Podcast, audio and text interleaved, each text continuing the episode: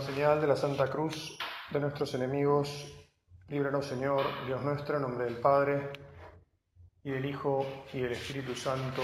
Amén.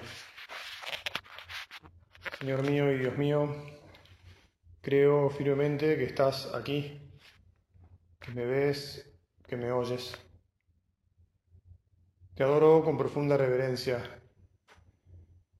Te pido perdón de mis pecados y gracia para hacer con fruto este rato de oración. Madre mía Inmaculada, San José, mi Padre y Señor, Ángel de mi guarda, intercedan por mí. En la, en la oración sacerdotal, esa oración que hace Jesús durante la última cena, en la que va pidiendo eh, por las cosas esenciales, digamos así.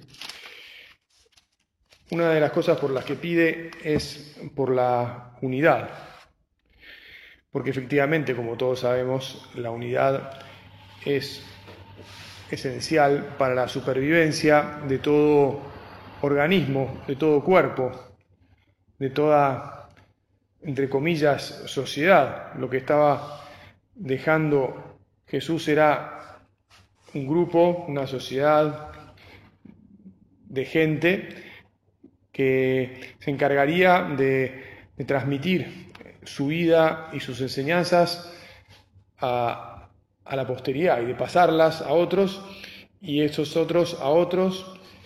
Y para eso Jesús dice que todos sean uno, que todos sean uno, como tú, Padre, estás en mí y yo en ti que también ellos estén en nosotros, para que el mundo crea que tú me enviaste. Yo creo que alguna vez habrás meditado que una de las cosas que provoca escándalo, o dicho de otra manera, dificultad en los que tienen que creer, eh, viniendo de otras religiones o de otras culturas, si realmente se lo plantean, es ver que los cristianos estamos tan divididos y compartimentados, ¿verdad? Los cristianos en general, ¿no? Refiriéndonos al resto de los que creen en Jesús pero que no son católicos. Y una de las cosas que nos da mucha fortaleza a los católicos es que eh, nos vean realmente unidos, unidos en las cosas que tenemos que estar unidos, porque por otro lado, también los católicos tenemos una característica necesaria y esencial de la unidad, es que somos diversos, ¿verdad? Yo les he dado la gloria que tú me diste para que sean uno, como nosotros somos uno, sigue diciendo Jesús. Yo en, en ellos y tú en mí, para que sean perfectamente uno y el mundo conozca que tú me has enviado y que los he amado como tú me amaste a mí. Te decía que está claro que para que haya unidad tiene que haber diversidad. Sin embargo, siendo que es algo que está claro, tal vez no sea algo tan fácil eh, de aceptar, entre comillas. Incluso, me, al menos la experiencia que yo tengo, y lo charlamos acá con Jesús, lo, meditamos delante de Él, no es algo sobre lo que se haga tanto hincapié. Es verdad, nuestro Padre nos decía que sus hijos eran diversos de muchos colores, blancos, negros, amarillos, rojos, ¿te acordás? Eh, y de todas las clases sociales y de todas las profesiones que hay en este mundo y algunos hacían trabajos intelectuales y otros trabajos manuales y otros trabajos en el campo y otros trabajos en la oficina y así. Y nos iba describiendo efectivamente la, diversidad y la amplitud de las proveniencias de todos los que son llamados o pueden ser llamados a, a la obra, ¿verdad? Pero al mismo tiempo a mí por lo menos, me da la sensación de que se ha hecho más hincapié siempre en la necesidad de estar unidos, que en la realidad de que somos tan distintos. Y, entonces pienso que está bueno que meditemos y digamos, bueno, es que para haber unidad es necesario que haya diversidad. Porque si no hay diversidad, en realidad no puede haber unidad, sino que lo que hay, como, bien sabemos, sería, o lo que habría, sería uniformidad.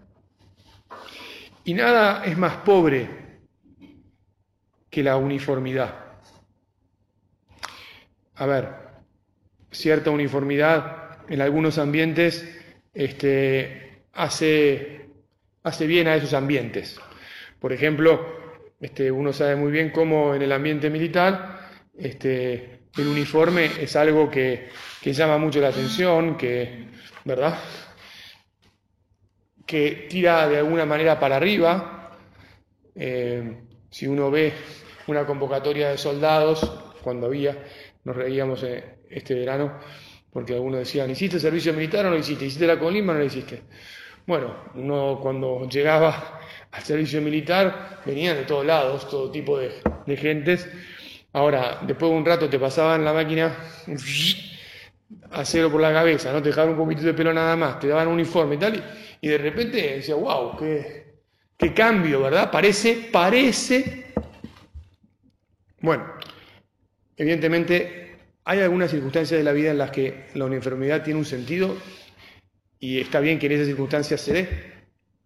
De hecho, también, eh, no sé, por ejemplo, aquí en el hospital, ¿no? hay cierta uniformidad en el modo en que deben presentarse las enfermeras para trabajar. Y si, vienen con sus aros de sus casas, cuando llegan al vestuario, pues se sacan los aros, se sacan, etcétera, etcétera, y, viste, se ponen uniforme y son enfermeras. Muy bien, tiene su sentido. Ahora nos damos cuenta perfectamente que no podemos ser uniformes en la obra, porque las circunstancias son justamente las, las contrarias a la necesidad de que seamos uniformes. El Señor espera de nosotros porque además nos trae desde los más distintos lugares y espera que seamos capaces de llegar hasta los más distintos lugares. Te agradecemos, Señor, que seamos tan diversos. Ahora, vamos a hacernos la pregunta, Vamos a desafiarnos un poquito interiormente. ¿Amo yo de verdad la diversidad? Cada uno de nosotros tiene sus parámetros, por eso en esto es difícil poner ejemplos, ¿no? Además, si no uno, va, uno, el cura puede este, caer en el riesgo de herir a alguien, ¿no? pero bueno, no sé, en esta sociedad en la que vivimos todavía no llega tanta gente con el pelo pintado de verde loro, digamos, con, con franjas anaranjadas. En Europa probablemente sí, en otros lados, pero aquí yo mucho no he visto. Ahora, supongamos que llegue alguien así y uno este, lo recibe porque toca el timbre o simplemente es compañero de, su trabajo o de su universidad o de lo que sea y viene a la casa y yo me lo encuentro. Ahora voy a, decir yo en primera persona de persona, cada uno de ustedes piensa, si yo me lo encuentro, este, ¿cuál es el primer pensamiento que se me viene a la cabeza? ¿Cómo reacciono frente a una diversidad diversa fuerte? ¿O cómo reacciono frente a una diversidad diversa no tan fuerte, pero diversa al fin? Te digo esto así porque he sabido eh, y es algo que es intrínseco al ser humano, que en general tendemos a asociarnos con las personas que se parecen a nosotros. Nos juntamos con aquellos que comparten con nosotros determinadas cosas que nos gusta compartir. Y entonces, el tener un corazón y una mente realmente abierta y que en el que entren todo tipo de variables es algo que le tenemos que pedir con frecuencia a Jesús. Jesús, te lo pedimos ahora. Te lo pedimos ahora que, no sea yo alguien que prejuzgue, que no tenga unos parámetros por los cuales filtre a las personas con las que me encuentro. Por supuesto, esto hablando con alguien que uno pueda conocer y que venga que se encuentre con, con nuestra familia, pero antes y sobre todo con las personas que ya son de nuestra familia. Que tenga, Señor, el corazón grande y la capacidad de, querer, de respetar y por lo tanto de acercarme y de esforzarme por superar mis barreras internas que tengo que reconocer. Reconozco que esta persona, y mira, con esta persona es cuestión de piel, ¿viste? Pero mm, me cuesta. O sea, no sé por qué, pero me cuesta. Admitámoslo. Si el primer paso para mejorar es ese, que sepamos que con esta persona me cuesta. E incluso que alguna vez, ya cada uno sabrá cómo, eh, cuál es el, modo más prudente, ¿no? Y el modo más cariñoso de hacerlo. Pero tal vez alguno pueda, incluso en una oportunidad, blanquear el asunto. Mirá, ¿sabes qué? No sé por qué, o, o puedo imaginar por qué, este, pero bueno, este, hay cosas que me cuestan y por eso es que trato de acercarme, de olvidarme de, esas limitaciones internas mías, que tienen que ver con cómo soy yo, pero bueno, que obviamente el otro se da cuenta, tienen que ver con, con cómo también sos vos. Porque todo esto que es muy humano puede afectar en última instancia a, la unidad del cuerpo. Porque efectivamente, te insisto, eh, y es algo que viene dado con la naturaleza, eh, nos juntamos con los que se parecen más a nosotros, con los que naturalmente nos hacen sentir cómodos porque, y bueno, me encanta esto y a él le encanta eso otro no le gusta tal cosa y a otra persona no le gusta esa cosa. Y entonces con eso, San Pablo, te acordarás cómo eh, alaba en la iglesia la diversidad de dones. Y en el fondo nosotros tenemos que ver la diversidad de todos, de todos que hay en casa, eh, justamente como dones. Jesús, ayúdanos a ver dones a descubrir en cada persona una riqueza, algo que le da más valor y más brillos a nuestra familia y que hace que, wow, qué bueno que está esto. Este brillante, por donde lo mires, te cautiva porque brilla de una manera distinta y nunca te cansa porque es, es espectacular. Supongo yo que ustedes saben mucho más de piedras preciosas que lo que yo puedo saber, pero tengo entendido que los brillantes deben ser tallados para brillar, ¿verdad? Y, dependiendo de la sabiduría, la habilidad con que hayan sido tallados, reflejan en cada corte mejor la luz y son más atractivos y uno no se cansa de mirarlos, ¿verdad?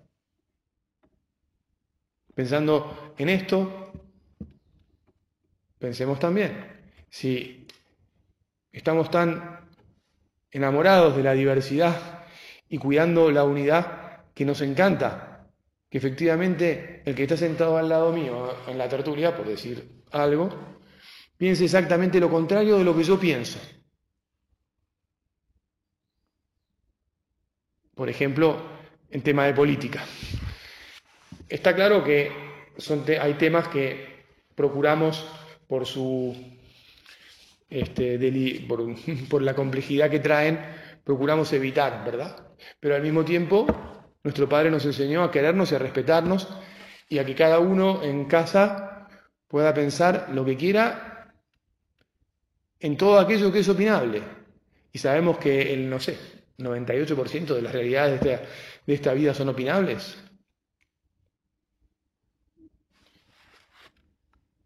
Bueno, San Pablo, como decíamos un momento, hablaba de, la unidad y de la diversidad, ¿verdad?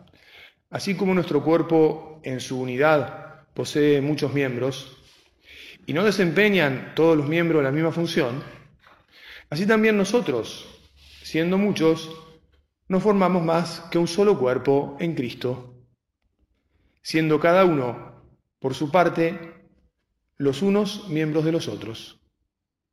Pero teniendo dones diferentes, según la gracia que nos ha sido dada. Somos todos miembros del mismo cuerpo, pero tenemos dones diferentes. Gracias Señor por tus diversas gracias. Gracias por habernos reunido y gracias por querernos a todos por igual. Ayúdanos a que todos nos queramos como vos nos querés. Y entonces que cada uno de nosotros sepa ejercer su don y sepa admirar y defender el don del otro. ¿Cómo nos gusta que los demás admiren y defiendan nuestro propio don? Toda una escuela está de crecimiento en el amor a la libertad, de la que tanto nos ha hablado nuestro Padre y que el Padre nos está como resaltando en este tiempo en el que todo el mundo habla de libertad, pero pocos realmente saben lo que es y saben bien cómo vivirla. Te pedimos, Señor, que nos ayudes a, ahondar, a profundizar. Qué bien, qué bueno, ¿no? Si es el don de profecía, dice San Pablo, ejerzámoslo en la medida de nuestra fe. Si es el ministerio, en el ministerio. La enseñanza, enseñando. La exhortación, exhortando. Y así, sigue refiriéndose a cada uno de los dones.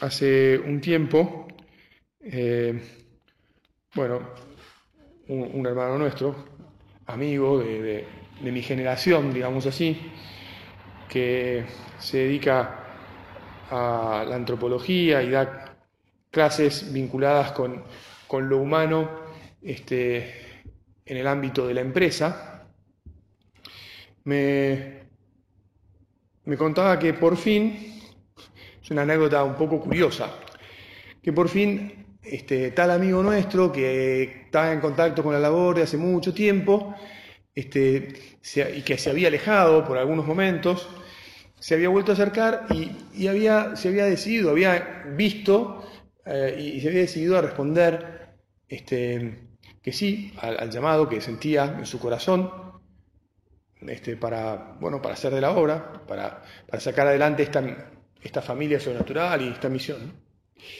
Bueno, el asunto es que me contó eso y un tiempito más tarde, no mucho tiempo, me lo encuentra esa persona. Y entonces, naturalmente, este, una gran, un encuentro muy, muy alegre, muy feliz, y nos fuimos a, a tomar algo y a charlar. Y una de las cosas que, que me fue contando así, entre otras, ¿no? Este, pero que me decía, mira, hubo un momento en el que a mí me costó bastante, eh, y por eso tal vez me haya alejado un poco. Bueno, este hay que decir que, claro, como el otro se dedica a estas cuestiones de, empresa y de antropología, entonces son como gente que estudia, reflexiona, le da, observa, mira, son agudos para para entender las cosas que pasan, ¿no? Y entonces, este, él me decía, mira, es que hubo un momento en que yo pensé que en el Opus Dei este, había que ser verde. Verde porque hay un modelo este, que se llama, a ver si lo encuentro por acá, este, ahí. Porque yo no soy tan experto en, en este asunto un modelo que se llama del cerebro integral de Hermann, en que más o menos va estudiando a las personas este, por eh, las cualidades, bueno, por muchos factores, este, y los, los encuadra eh, en cuatro colores, digamos, en verde, amarillo, azul y colorado, típico, colores así bien distinguibles y demás. Y entonces los verdes este, son aquellos que son controlados, detallados, planificados, organizados y que se ocupan de las cosas administrativas. Y este le parecía, o le había parecido observar, que en el Opus Dei la gente era muy, bastante, o en general, por lo menos lo que él observaba, verde. Y entonces le a ver, los verdes, los amarillos, los colorados y los azules, todos tienen valores fantásticos. Solo que, y además todos tienen parte de los valores de los otros, pero tienen un poco más de los valores que son propios. Claro, si uno, mm, no sé si equivocada o no equivocadamente o con qué óptica, ¿no? Pero le parece que en tal lugar todos tienden a ser de tal aspecto, bueno, decir, bueno, pues yo no, no encajo ahí, porque si yo soy amarillo, el amarillo es el contrapuesto al verde, o sea, además hay contrapuestos opuestos completos y opuestos no tan completos, digamos así. Y si, bueno, pues, entonces para mí es como que no hay mucho lugar ahí. Bueno, charlando este, entre, no me acuerdo qué tomábamos, pero no importa tampoco, este, nada, fue como diciendo, bueno, mirá, por la gracia de Dios también descubrí que esto no es así, que no es una característica propia del Opus Dei. Aunque decía, mirá, de todos modos, no sé si opinar lo mismo que yo, pero me parece que hay una cierta tendencia a encontrarse con gente así y así, por este y por este motivo. Y fuimos comentando esas cosas que a él, por ser estudioso, le interesaban especialmente, y que yo aprovecho para, para comentarte en esta meditación a propósito, no, no es solo por la anécdota, sino que es porque efectivamente podemos descubrir que en la historia de nuestra familia algún patrón se ha, no sé cómo decirte, inflado un poco más. O por el motivo que sea, uno dice, bueno, mira, efectivamente se le da importancia a estas y estas características y por lo tanto aquellas personas que se sienten cómodas en porque traen de base porque funcionan así, con estas características y han sido también formadas en sus familias o lo que sea. Y bueno, entonces van para adelante, ¿no? Claro, si no tenemos mucho cuidado, lo que este amigo decía puede tener bastante de verdad. Y podríamos estar afectando, perdón Señor, y ayudarnos a que no sea nunca así, la diversidad. No vaya a ser que nos uniformemos en vez de vivir la unidad en la diversidad. En vez de defender a los demás, porque efectivamente en, las, en los dones, como decíamos antes, en los valores que tienen. Bueno, desde luego, este, tal vez tienen especial responsabilidad en esto. Yo creo que todos, ¿eh? absolutamente todos, porque todos, bueno, además todos hacemos la fidelidad, todos, todos sacamos igualmente lo que adelante, pero tienen que tener especial cuidado, me atrevo a decir, quienes hacen cabeza, ¿no? Quienes hacen, tienen la, misión de ser el director o la directora en su caso, este, porque es necesario que sean especialmente eso, amplias y diversas y piensen las cosas efectivamente dándole lugar a todo el mundo, defendiendo a todo el mundo. Si hay un cuidado especialmente maternal por parte de quien hace cabeza, pues una madre, sobre todo una madre con muchos hijos, naturalmente defiende a todos sus hijos. Y tiene que saber meterse en el corazón y en la cabeza de cada uno y decir, bueno, mira, yo trato con ecuanimidad a mis hijos, si a cada uno le doy lo que le corresponde, lo que necesita. Si a cada uno lo trato como es él. No si trato a todos de la misma manera, ¿no? Entonces, ¿te acordás de esos ejemplos, no? Pues la mamá que ve a uno que está un poco más flaquito le sirve un poco más, y al que está un poco más gordito le sirve un poco menos, ¿verdad? Y sería tonto o torpe que este, alguno de los hermanos dijera, no, pero ¿por qué a él le diste más y le diste menos? La madre tendría que separarla y decirle, ¿no te das cuenta que este necesita comer un poquito más porque está flaco? Porque además, si los dejo solos, el gordito le saca la comida al flaquito y... Porque come más rápido, porque es más glotón, porque es un borazo, lo que sea, y el otro que es más tímido, va más despacio, o digiere más lento, y bueno, cada vez está peor.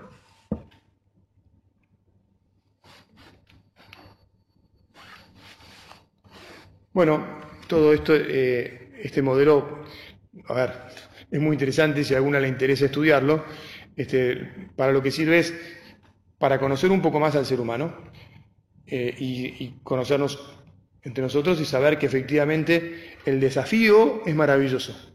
Porque el desafío es ser muy distintos y a la vez estar muy unidos. Y aprender a, a querernos mucho y a ir con esfuerzo hacia aquellos que nos cuesta ir un poco más porque son más diversos, más distintos. Al mismo tiempo que también uno no, hay por qué no estar con los que a uno le resulta cómodo estar, ¿verdad? Pero sería triste y penoso y no sería efectivamente amar la unidad si uno no pusiera un poco de esfuerzo cuando tiene que acercarse a los que le cuesta más y cuando y por comodidad o por lo que fuere se la pasa siempre con volviendo un poquito a lo de la carta de la amistad que alguna vez me parece que hemos comentado, eh, cuando el Padre nos dice, la fraternidad en el Opus Dei pide amistad. Y hemos dicho que, muy bien, la amistad lleva, lleva tiempo, lleva esfuerzo, la amistad lleva a olvidarse de uno mismo, la amistad lleva a mirar al otro, lleva a valorarlo, lleva justamente todo esto. Y la amistad es esa amistad que uno trabaja, que es un trabajo que estamos haciendo, no que es un, un, hecho que de repente se dio así mágicamente, nunca se da mágicamente. La amistad es algo siempre en construcción, ¿verdad? Lo mismo que la unidad. O sea, la amistad y la unidad se construyen entre personas distintas, diversas, movidos por el amor de Dios. Y sabemos muy bien que nuestro Padre nos decía, que no le preocupaban los enemigos externos, sino los internos, digamos. ¿no? Es la carta, que es un punto de camino recién, lo estuve tratando de buscar porque, porque efectivamente está en un punto de camino, pero bueno, es parte de una carta circular, la del 9 de enero del 39, en el que nuestro padre escribía, no me preocupan los obstáculos exteriores, no lo sabemos de memoria esto, este párrafo. Con facilidad los venceremos. No veo más que un obstáculo imponente, vuestra falta de filiación y vuestra falta de fraternidad, si alguna vez se dieran en nuestra familia. Todo lo demás no tiene importancia cuando se cuenta con Padre y hermanos, unidos plenamente por Cristo, con Cristo y en Cristo. Cualquier dificultad se, sobrepasa, se supera cuando estamos unidos, cuando el Señor nos une, nos reúne, nos alimenta en el deseo de efectivamente servirle y de llevarle a todos.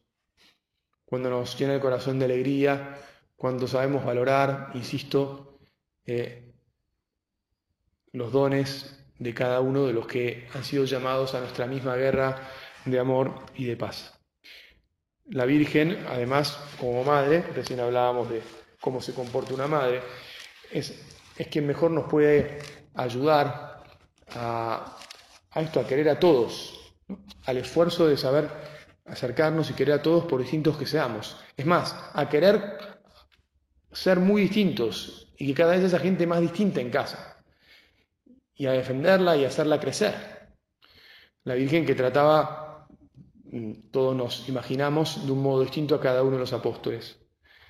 Madre nuestra, Reina de los Apóstoles, ayúdanos a amar mucho la unidad y por eso también amar mucho la diversidad y así construir una obra que esté capacitada para servir a la iglesia en donde sea y como sea y, y para que efectivamente sea muy rica y así también la iglesia se vea enriquecida por nuestra entrega.